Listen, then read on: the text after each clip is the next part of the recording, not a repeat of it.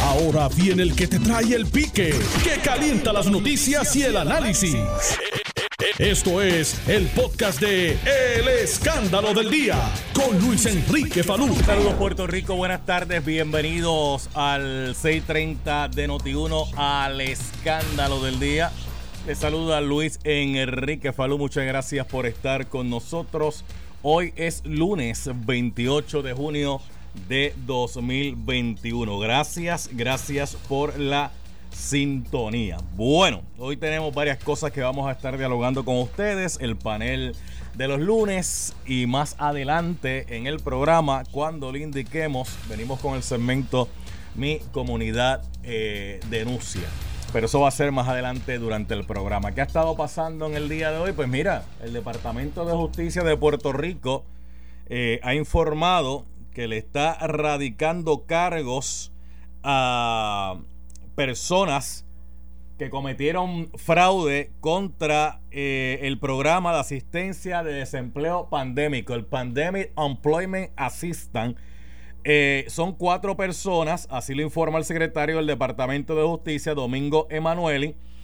Eh, explicó que los imputados son empleados del municipio de Mayagüez. Cuatro personas del municipio de Mayagüez le han radicado cargos por fraude al Pandemic Employment Assistant, mejor conocido popularmente en todas las esquinas de Chinchorreal en Puerto Rico como el PUA. El PUA. Nene, pero el PUA. El puazo que le acaban de dar por querer ser listos y ganso. El último número. Por quererle dar la gancería. Y después nos quejamos de los políticos. Después nos quejamos de los políticos. Que si la corrupción para aquí, la corrupción para allá, que si esto y lo otro y tal parece que ya esto se ha entronizado, que ahora todo el mundo busca cómo dar el mordisco, cómo dar el cantazo. Pues mire, dice el secretario del Departamento de Justicia que estos imputados son empleados del municipio de Mayagüez fueron identificados como Steven Martel Olivencia, Omar Marrero Santiago, Jordán, Matías Rivera e Isabel González Rodríguez, según, según los identificó el propio Departamento de Justicia. Añadió que la suma de los fondos obtenidos entre los cuatro ascendió a 45.524 dólares. Estos fueron señalados para comparecer eh, ante las autoridades en el Tribunal de Mayagüez estos fondos del PUA son administrados, como ustedes saben, en Puerto Rico por el Departamento de el Trabajo y Recursos Humanos. Ay, mi madre. Bueno, y ya que menciona a Mayagüez, ya que menciona a Mayagüez, ¿en qué ha quedado lo de lo del fraude de, de aquellos millones de dólares, los 9 millones? ¿Te acuerdas? De las inversiones y esto en el municipio de Mayagüez, que hubo conferencias de prensa, el alcalde se tardó en contestar, después el alcalde salió, contestó a los, federales cada vez que se le preguntaba, pues en un momento dado decían que el municipio no tenía nada que ver, que el alcalde no tenía nada que ver, después se les volvió a preguntar y decían, bueno, el municipio no tiene nada que ver, después se les volvió a preguntar, no tenemos más comentarios y el tiempo ha pasado y no se sabe nada. No se sabe nada qué pasó con aquello. Gente, el ruido de la política a veces provoca muchas situaciones en Puerto Rico. De hecho, esta mañana lo estaba dialogando con un buen amigo a través de, del Twitter. Y es que en Puerto Rico hay mucho ruido de la politiquería. Y salen muchos asuntos donde en la politiquería se aprovecha la situación para sacarle ventaja y no necesariamente a la larga cuando usted analiza, cuando usted escudriña, cuando usted desmenuza la información, se percata que no era como inicialmente se estaba señalando. Y, pero después que se hace juicio público es bien difícil. Es bien difícil. Después que la gente llega a una conclusión, en, en politiquería sacarlo de esa conclusión es bien difícil. Si una persona en politiquería te dice que el cielo es verde, tú le puedes probar de diversas maneras que el cielo es azul y la persona va a seguir insistiendo en decir que el cielo es verde. Porque en la politiquería no hay forma y manera de sacarlo de ahí. Y aquí se estila mucho eso en cuanto señalamiento hay rápido, ah, pues, esto y lo otro, y a la larga después cuando no pasa nada, adiós, pero no pasó nada ahí. Ah, pues eso fue un toallazo. No, es que usted concluyó antes de tiempo. Y en Puerto Rico se tiende a concluir muchas veces en cualquier tipo de tema antes de tiempo. Ok. Pero bueno, ¿qué más ha pasado en nuestra bendita isla del encanto? Oye, el secretario del Departamento de Educación Federal está en Puerto Rico, está promoviendo una rápida y segura apertura de los salones de clase en Puerto Rico. Hay que regresar nuevamente a los salones. Los estudiantes tienen que regresar nuevamente al aula de clase. Claro que tienen que hacerlo con las debidas previsiones. El distanciamiento, la mascarilla, este, el hand sanitizer. Pero hay que regresar nuevamente. Ah, que hay que eh, acomodar las escuelas para ese propósito. Hay que hacerlo. Pero no podemos seguir con los muchachos en las, en las casas porque lamentablemente no todos, pero algunos se nos están colgando. Y se nos están colgando gente. ¿Saben por qué? No es porque no sepa. Es que tomar una clase por internet no es nada fácil.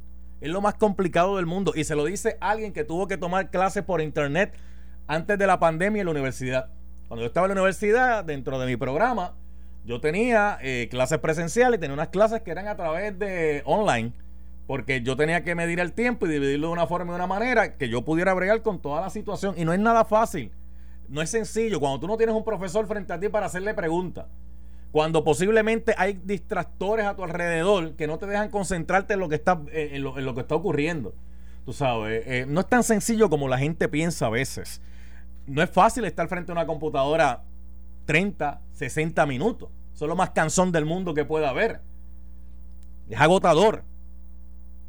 Tienen que regresar nuevamente a la... Ah, tienen que hacerlo de manera correcta. Tampoco es al garete. Pero si podemos ir a otras actividades, si podemos hacer otro tipo de actividades, ¿por qué no podemos dar clases? Bueno, dejo, eso ahí por el momento. Qué triste y lamentable que en el día de ayer reportó uno de los padres de una de las víctimas del derrumbe del edificio en Miami, el edificio que colapsó, que dos puertorriqueños ya están dentro de las víctimas mortales, Ana Ortiz y Luis Bermúdez, madre e hijo, lamentablemente fallecieron al derrumbarse este edificio. Son reportados oficialmente por las autoridades de Florida. El papá, antes de que la información saliera aquí, ya había hecho, lo había colocado por, por las redes sociales despidiéndose de su hijo y diciéndole que, pues, eh, un, un ángel que suba al cielo, pero que él jamás, jamás lo va a abandonar. Y triste y lamentable porque todavía las autoridades están en búsqueda y de rescate. Pero con el pasar de los días, entre más tiempo pasa, más se complica la situación. No se pueden perder las esperanzas que puedan aparecer otras personas vivas. Porque aquí ha habido rescate después de siete días, ocho días, nueve días, donde las autoridades han logrado rescatar a personas con vida en situaciones similares a esta. Pero claro que el tiempo está en su contra. Todavía hay 150 desaparecidos que no se saben dónde están. No se saben. Hay, mucha gente identificando, pues familiares y esperando, ¿verdad? Que hayan estado allí. Los que no estaban allí, que aparecen en las listas, obviamente, pues ya las listas se han ido depurando, diciendo, mira, sí, se supone que yo estuviese allí ese día, pero yo no estoy. Se comunican con los, y van depurando las listas. Pero una situación que nos toca bien de cerca a Puerto Rico y obviamente, pues todas las personas que perdieron la vida, independientemente de donde sean, ¿verdad? Pues uno siente ese dolor, uno eleva oraciones por ellos y su familia, que descansen en paz, pero obviamente nos toca más de cerca a los de nosotros. Wow, pero la verdad que eso es una, situación y, se cree que había más puertorriqueños allí. Se creen que había más puertorriqueños allí. Bueno, ya tengo el panel ahí, pero antes del panel, yo siempre le digo a la gente, cuando me llaman al segmento Mi Comunidad de Nusa, que va a ser más adelante en el programa, esté pendiente, que cuando usted vaya a hacer el señalamiento, lo haga con cariño. Porque si usted llama a caerle arriba al alcalde, en vez de lograr que el alcalde le preste atención, lo que va a lograr es todo lo contrario. O al jefe de agencia o a la dependencia donde usted vaya a bregar con el asunto. Tenga lápiz y papel a la mano. Cuando usted llame a una agencia de gobierno, ¿quién me está atendiendo, por favor? Ah, te está atendiendo fulano de tal. Ah, fulano de tal, gracias. Eh, mire, es que tengo esta situación que está ocurriendo. Ok, he tomado nota, lo estoy Señor fulano, ¿hay número de querella? ¿Usted me paga un número de querella, un número de referencia? Sí, mire, el número de querella es este, anótelo. El número de referencia es este, anótelo. Porque cuando usted le vaya a dar seguimiento, porque usted va a llamar de nuevo para corroborar, cuando usted llama le dice, mira, me atendió en tal día fulano de tal, el número de referencia de querella que me dio fue este y esto. Él va a poner esa información en la computadora y le aparece rápido el caso. Si el caso no le aparece, ya usted sabe quién va a reportar. Al primero que le atendió la llamada. Cuando aparezca, si aparece, el primero hizo su trabajo, usted va a decir en qué etapa se encuentra, en qué etapa del proceso. Y el que está le va a decir. Pero tiene que hacerlo con cariño y amor. Porque a veces llaman para las agencias de gobierno. Yo sé que usted está encocorado.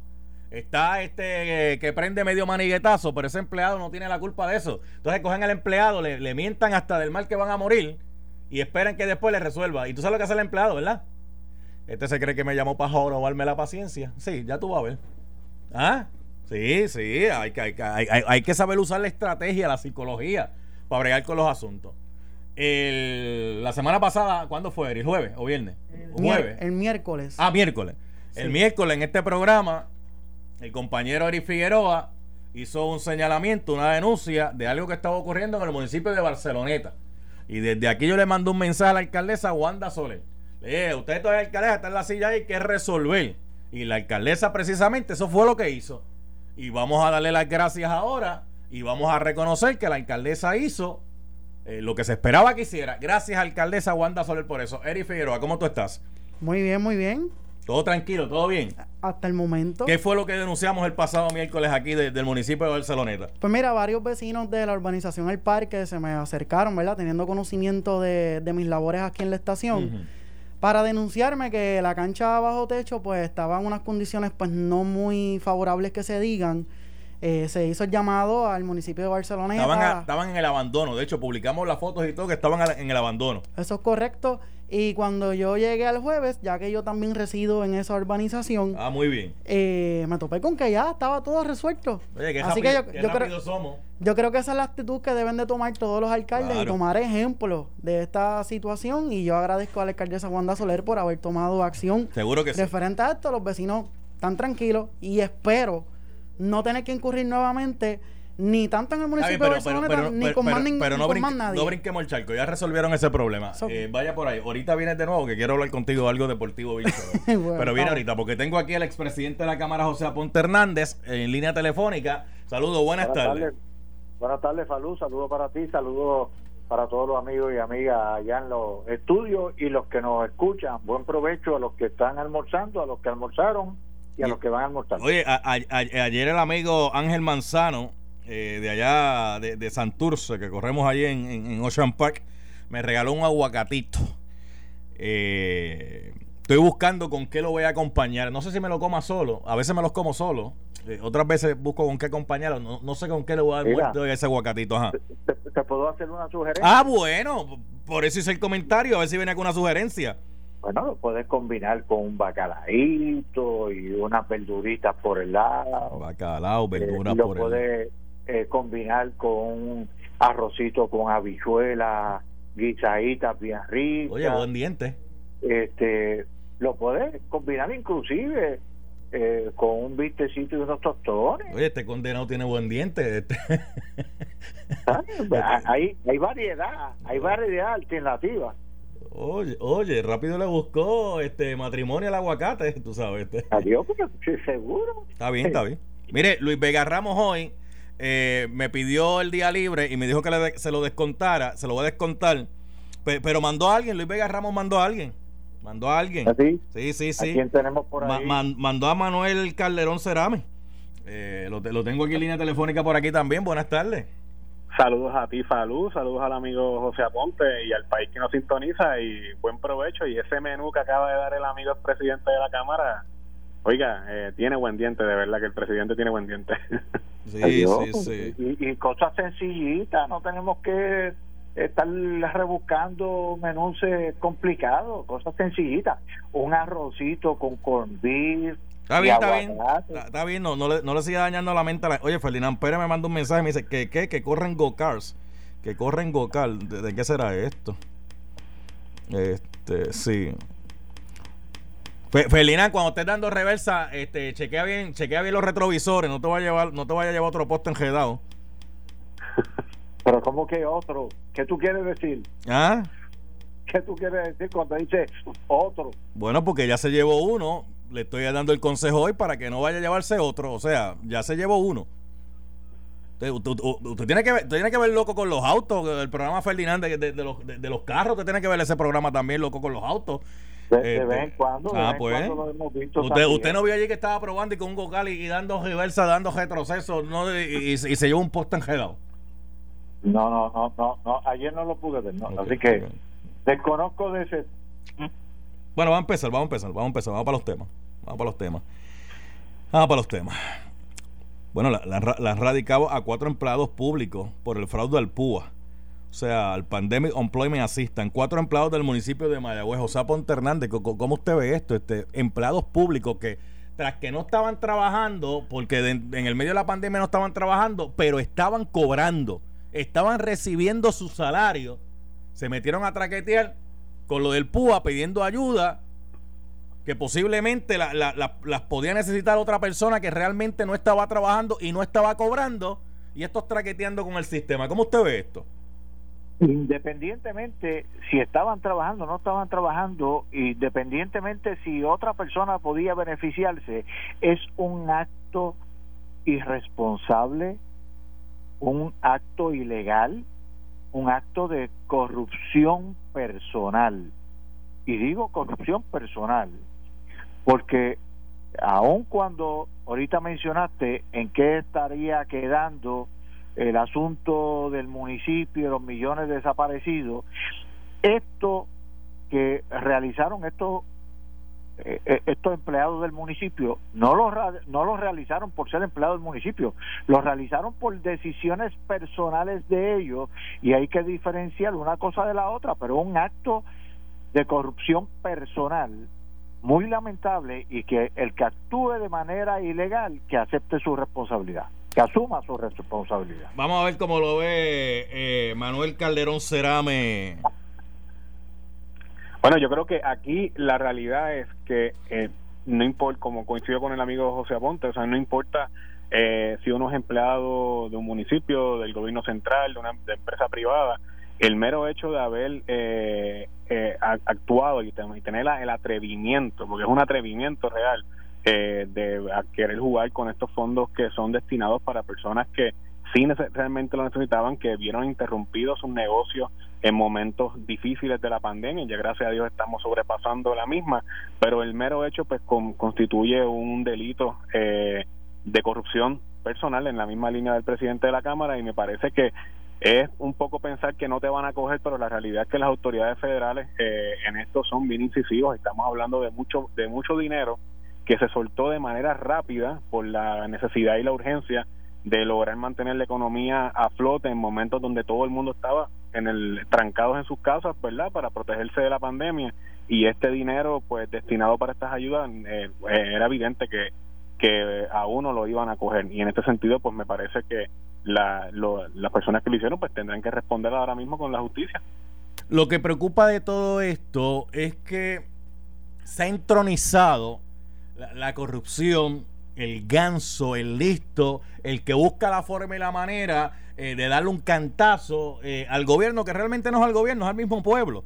Eh, y, y, esto es preocupante porque todos los días se denuncian casos de corrupción, todos los días, todos los días, todos los días y en vez de, en vez de bajar la cifra de, corrupción, lo que pasa es que aumenta. Y mucha gente se concentra en el político. Oye, pero el político no sale de la luna, el político no llegó aquí de Marte. Eh, el político es gente común y corriente que en un momento determinado aspira a una posición y si la logra, llega a ocupar una posición de poder. Pero aquí estamos viendo que prácticamente, y estos son empleados públicos. ¿Sabrá Dios cuántos empleados privados también caen en la redada después? Salud. Sí un par de cositas.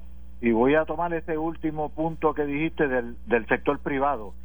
En muchas ocasiones se da el caso de corrupción pública porque hay una intervención privada tratando de adelantar sus causas personales privadas y consigue uno que es blandito de corazón, que es un corrupto, y mete las manos a darle la ayuda al privado en el sector público de manera ilegal. Y tanta culpa tiene el que mata la vaca como el que le aguanta la pata. Porque, como el que le aguanta la pata. Por el otro lado, en, el caso de, de lo que son las responsabilidades, las responsabilidades son eh, de todo, de cada individuo.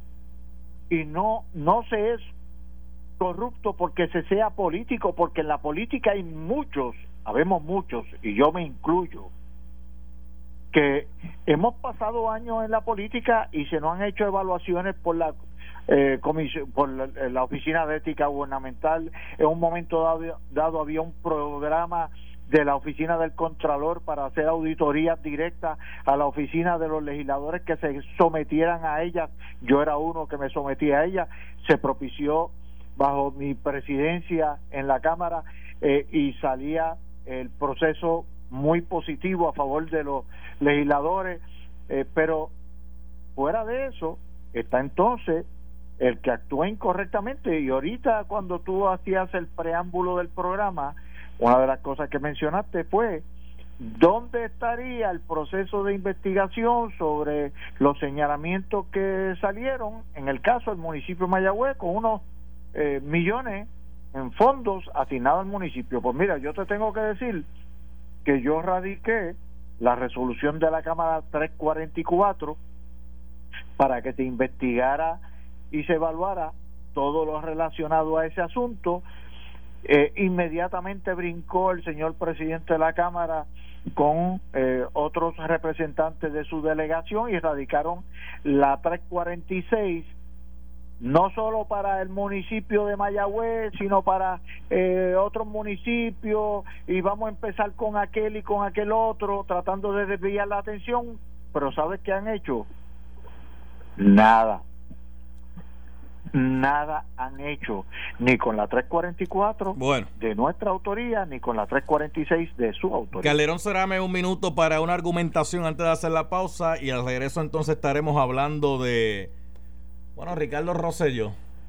¿Será o no bueno, será delegado o caballero para línea, esta en la, línea, en la línea de lo que decía el presidente de la Cámara, yo creo que tiene razón en un punto. Aquí eh, muchas veces estos empleados de carrera o, o, municipales son la excepción cuando hay casos de corrupción, porque usualmente son o contratistas que tienen sus corporaciones privadas o cabilderos que entran a meter la mano donde no la deben de meter. Y usualmente el esquema de corrupción cuando sale a la luz pública es un esquema de donantes y de personas con intereses privados que entran al gobierno para eh, cometer algún tipo de acto de corrupción o acto fraudulento en esa línea yo lo que tengo que decir es eh, sostenerme en lo que dije al principio.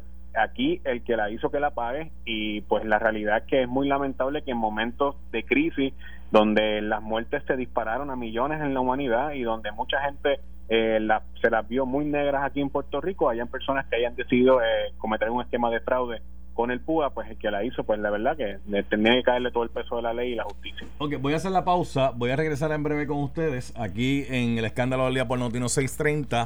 Estás escuchando el podcast de Noti1, el escándalo del día con Luis Enrique Falú. 35 del mediodía, yo soy Luis Enrique Falú, aquí en el escándalo del día, estoy con el expresidente de la Cámara y actual representante José Aponte Hernández y hoy debatedor emergente está Manuel Calderón Cerame, debatedor emergente, ya que Luis Vega Ramos tenía compromiso. Eh, vamos a seguir dialogando. Bueno, eh, a, fin de cuentas, Ricardo Rosello, ¿será delegado o cabildero de, de, la estadidad? Pues mire, eso está por verse todavía. De hecho, hoy hay una vista sobre el particular y hay unos recursos que se van a llevar a cabo al tribunal. Mire, el único delegado que reconoce el Congreso de los Estados Unidos por virtud de ley, José Aponte, ¿quién es? Bueno, de, de, parte de Puerto Rico el comisionado no no la, la, la, la, exacto la pregunta es clara. El único delegado que reconoce el gobierno de los Estados Unidos mediante ley cuál es el comisionado residente de Puerto Rico en Washington. Exacto, esa ley fue la de 1900, la ley FORA, que fue la que creó la figura del comisionado residente.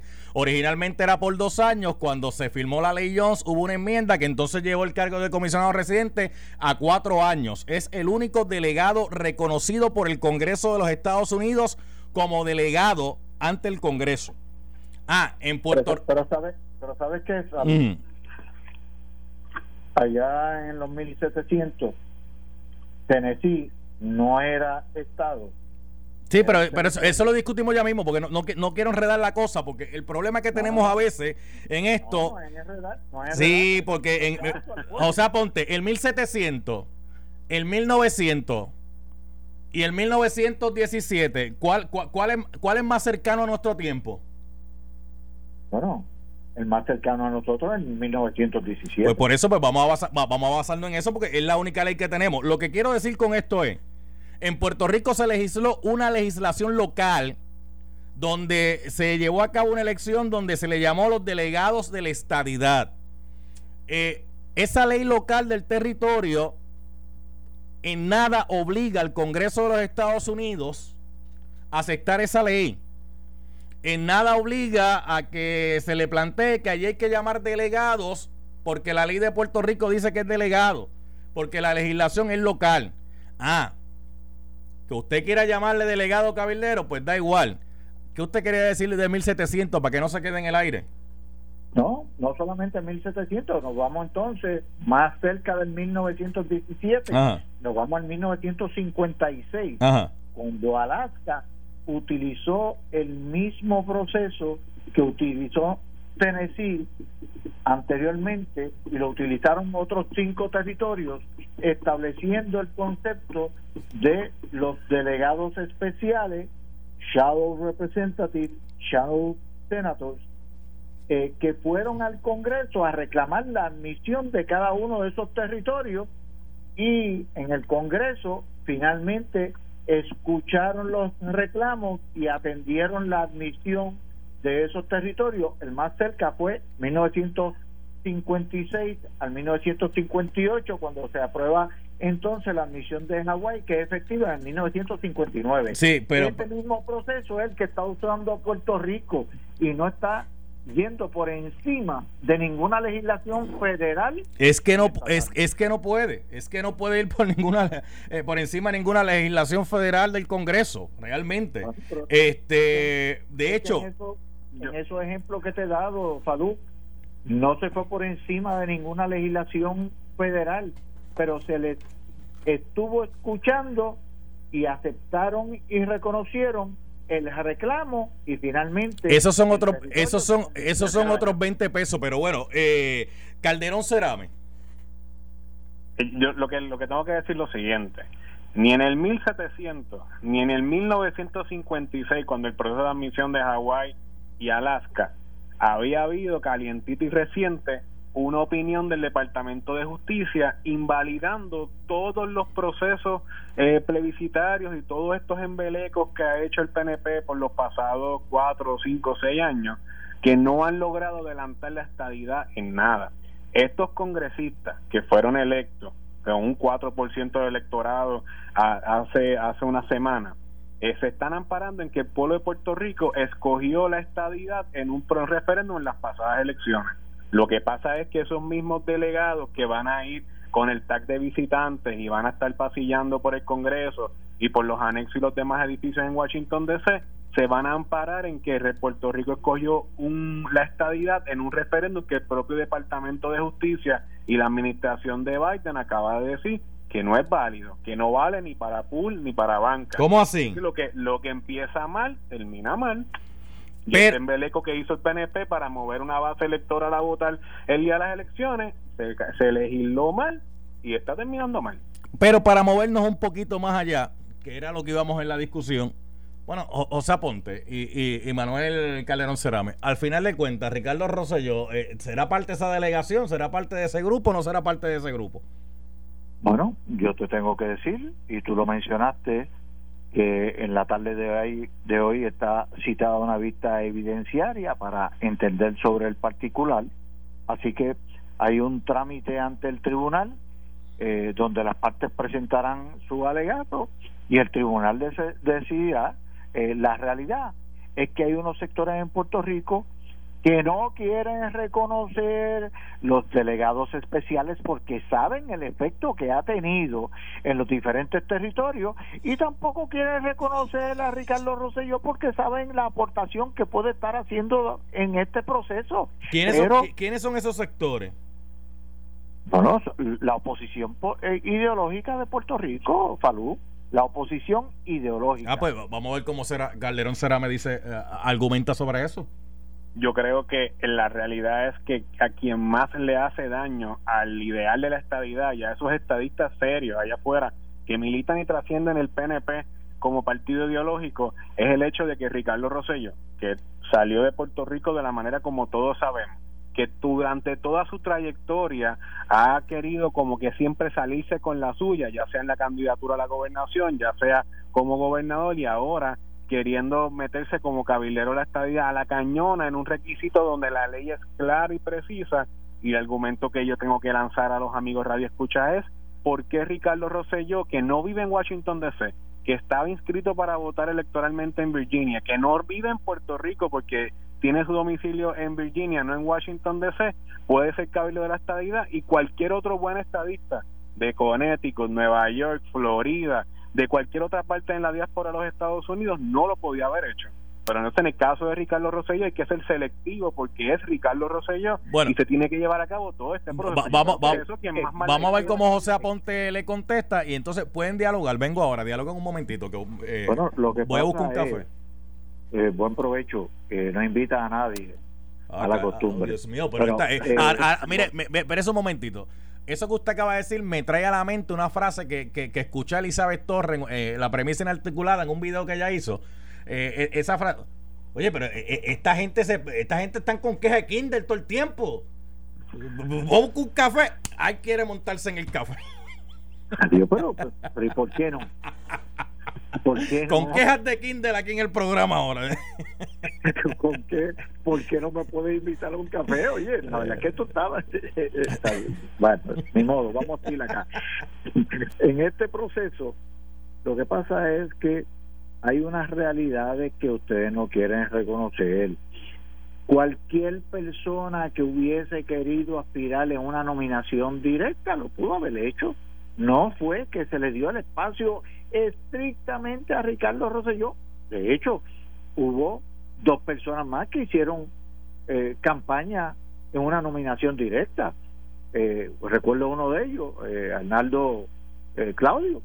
el otro se me escapa el nombre, pero eh, eh, tenían el mismo la misma oportunidad el voto del elector es lo que determina en un proceso democrático y el elector en Puerto Rico eh, comenzó un movimiento a nominar directamente a Ricardo Rosselló en este proceso.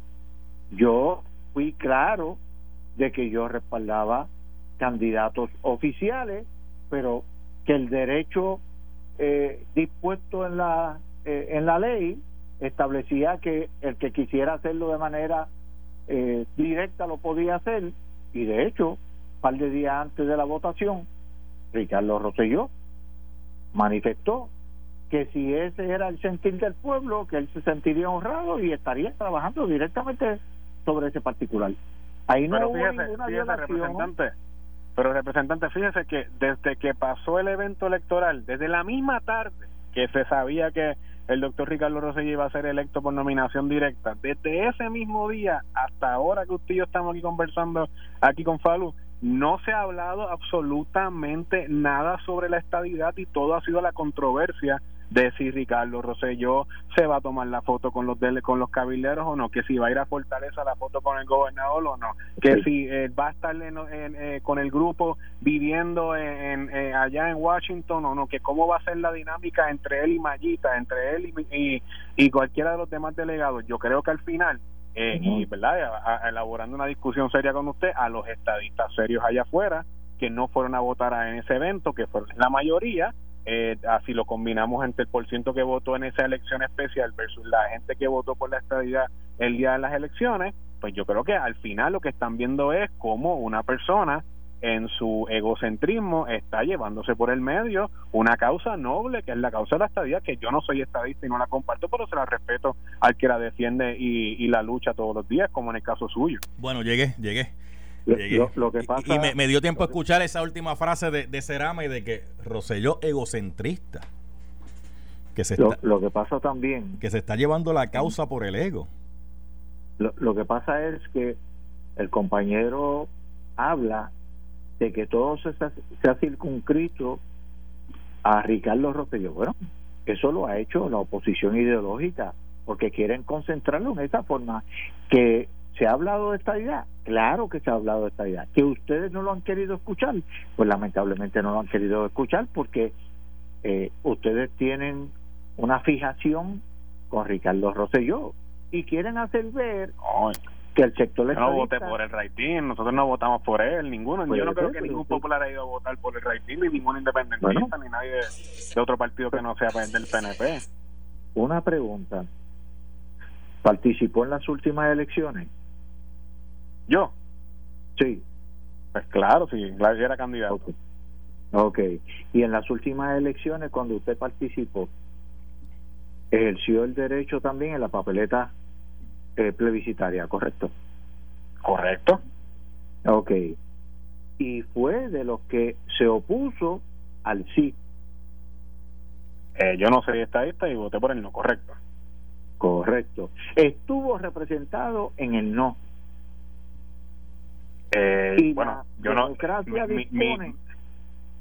Sí, la democracia dispone que un evento electoral cuentan los votos que se depositan con una elección. Lo que se lo que se depositan en blanco no cuentan. Y de aquellos que se emiten con una determinación gana el que más votos obtiene. Y quién obtuvo más votos el sí la admisión de Puerto Rico con un 52.5% que haya unos sectores que no quieren aceptar eso, pues yo lo puedo entender. Ok, cierra. No, todos los, sectores, hay sectores que no lo entienden y te coincido con usted, y también hay sectores como el Departamento de Justicia de los Estados Unidos, que en la última carta que le emiten al Congreso, en la comisión del congresista Raúl Grijalva, que está discutiendo el proyecto de Nida Velázquez y el de Jennifer González, han dicho que ese evento que pasó el día de las elecciones no es válido, no lo reconocen Así que lo que el argumento que yo estoy haciendo es que eh, los cabilderos de la estadidad o los delegados o los empleados de PRAFA que van a estar en el Congreso de los Estados Unidos cabildeando por la estadía se están amparando en un resultado de un proceso que el propio Departamento de Justicia ha dicho ya que no es válido y ese es mi argumento. Ok, voy, a, voy, a cerrar el tema, voy a cerrar ese tema porque tengo otro que quiero discutir y no quiero que se me quede en el tintero. Eh, José Ponte Hernández y Manuel Calderón Cerame ¿La Junta de Supervisión Fiscal ha resuelto algo? No, desde mi perspectiva, no. ¿No? Lo único, lo único que ha evitado. ¿Están seguros? Lo único que ha evitado es los reclamos en las quiebras. El título 3 es lo único que, funciona. Es lo único que ha evitado. O sea que para usted la Junta de Supervisión Fiscal no ha resuelto nada. Desde mi perspectiva, en términos generales, puede haber uno que otro dato sencillo, específico, pero volví te digo, lo, lo que sí ha logrado la ley promesa es eh, poder evitar que los acreedores se queden con los recursos del pueblo de Puerto Rico en una quiebra. Eh, eso es lo que ha evitado todo este proceso. ¿Y, ¿Y, eso de por sí solo no es una ganancia? Bueno, pues vuelvo y te digo, lo estoy reconociendo como algo favorable dentro de, de lo mucho que se ha hablado de la de, la junta. Pues sí eso es favorable. Desde esa perspectiva es favorable. Y qué y qué es lo que no es favorable el control que ha ejercido dentro de lo que es la colonia sobre la administración del gobierno de Puerto Rico queriendo tomar decisiones sobre las pensiones de nuestra gente que, se, que vienen malogradas desde que se enmendó la ley en el 2013 y se eh, dejó sin beneficio a muchísimos eh, empleados públicos que venían eh, haciendo sus aportaciones para el proceso de retiro y bajo la ley promesa, pues entonces la Junta ha estado poniendo en entredicho el retiro, los recursos que le ha seguido quitando a la Universidad de Puerto Rico, nuestro primer centro docente de educación superior. Vamos a ver, cómo, vamos a ver cómo Calderón me lo ve. Bueno, yo pienso que en este momento, mientras se está dando la discusión del, del presupuesto de Puerto Rico en la Asamblea Legislativa, tanto la Cámara como el Senado, están en negociaciones y favoreciendo que se garantice el pago de las pensiones, que se aumente el sueldo de los de los de los empleados oficiales de corrección, que se le garantice el sueldo y pensión a los empleados de la autoridad que no fueron transferidos a Luma y que mediante la ley de empleo único están ahora mismo en diversas agencias en el gobierno y que se garantice el retiro digno a todos los pensionados y pensionadas en el país. Esas cosas son políticas públicas buenas, en las que yo estoy seguro que amigos como José Aponte, el presidente de la Cámara, el presidente del Senado, etcétera, estamos todos de acuerdo, pero pero tenemos una persona que es Natalia Yaresco y la Junta de Control Fiscal que no están de acuerdo a eso. Yo creo que la receta de austeridad eh, crasa y contundente que todo el tiempo plantea la Junta de Control Fiscal no es bueno, salvo el título 3, que es lo que ha permitido que no se pague el servicio de la deuda al día de hoy. En todo lo demás, la Junta ha querido aplicar una receta de austeridad constante en Puerto Rico que no es buena. Eso por un lado y por el otro, la propia ley promesa obliga que la Junta de Control Fiscal se ponga de acuerdo para incentivar el desarrollo económico en Puerto Rico y uno nunca ve ni a la Junta de Control Fiscal cabildeando en el Congreso para leyes para darle eh, exención contributiva en Puerto Rico a la, industria foránea o a la farmacéutica. Uno nunca ve a la, Junta de Control Fiscal hablando de desarrollo económico en conjunto con el con, con el DECO, con el gobernador o con algún alcalde o alcaldesa que tenga una iniciativa en sus respectivos municipios. La Junta no hace esas cosas y yo creo que en esa en esa parte de la ley ellos fallan crasamente y cuando coincidí con José Ponte yo no estoy de acuerdo con la Junta de Supervisión Fiscal en lo que hacen a diario salvo el título 3 para mí la Junta es mala por completo gracias a ambos los retomamos más adelante pero muchas gracias a ambos por haber estado un ratito acá en el programa ¿ah? ¿Cómo Y buen provecho. Está, bien, José, ponte tranquilo. El, el café viene y, será, y, Calderón Cerame también viene el café, tranquilo. Gracias, gracias. Bien, bien, bien. Para ambos, para ambos. Ok, chévere. Vamos, buenas tardes. Bien, bien, bien, bien. Este, Eric, ¿Qué pasó? ¿Qué pasó? Aquí está Eric Figueroa conmigo. Cuéntame. Mira, los resultados de la AA que comenzó Está caliente la AA. Sí, que comenzó. Uno de los resultados y quizás... el béisbol de pueblo, el béisbol con sabor a pueblo. Y quizás el más impresionante, eh, los, artesanos... ahí. Los bravos, ahí.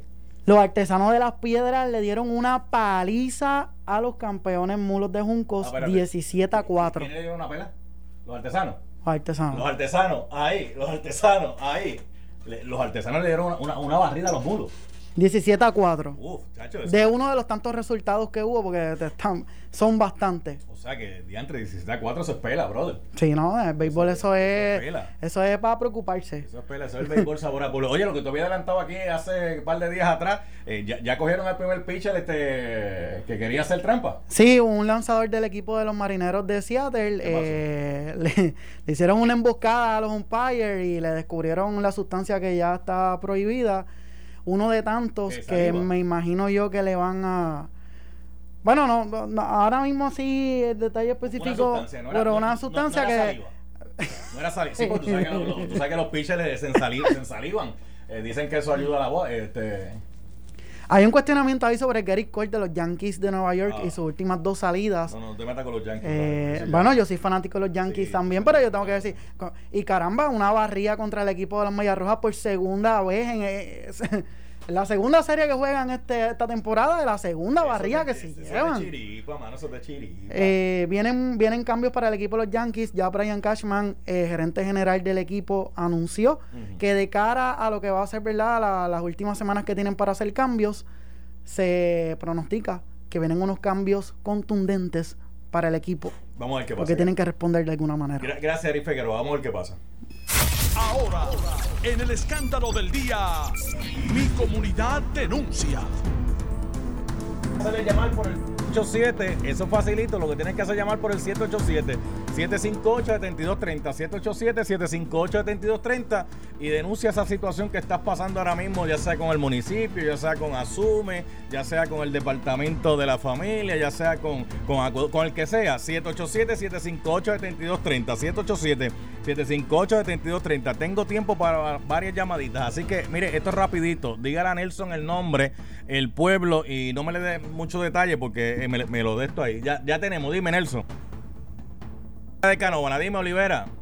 Mira, este, sí acusamos a los de Mayagüez, pero a la periodista, ¿qué vamos a Pero, pero si yo estoy ahora en mi, en mi pueblo denuncia, no me llamen ahora para otro tema que no sea eso, eh, porque estoy bregando con resolverle problemas a la comunidad.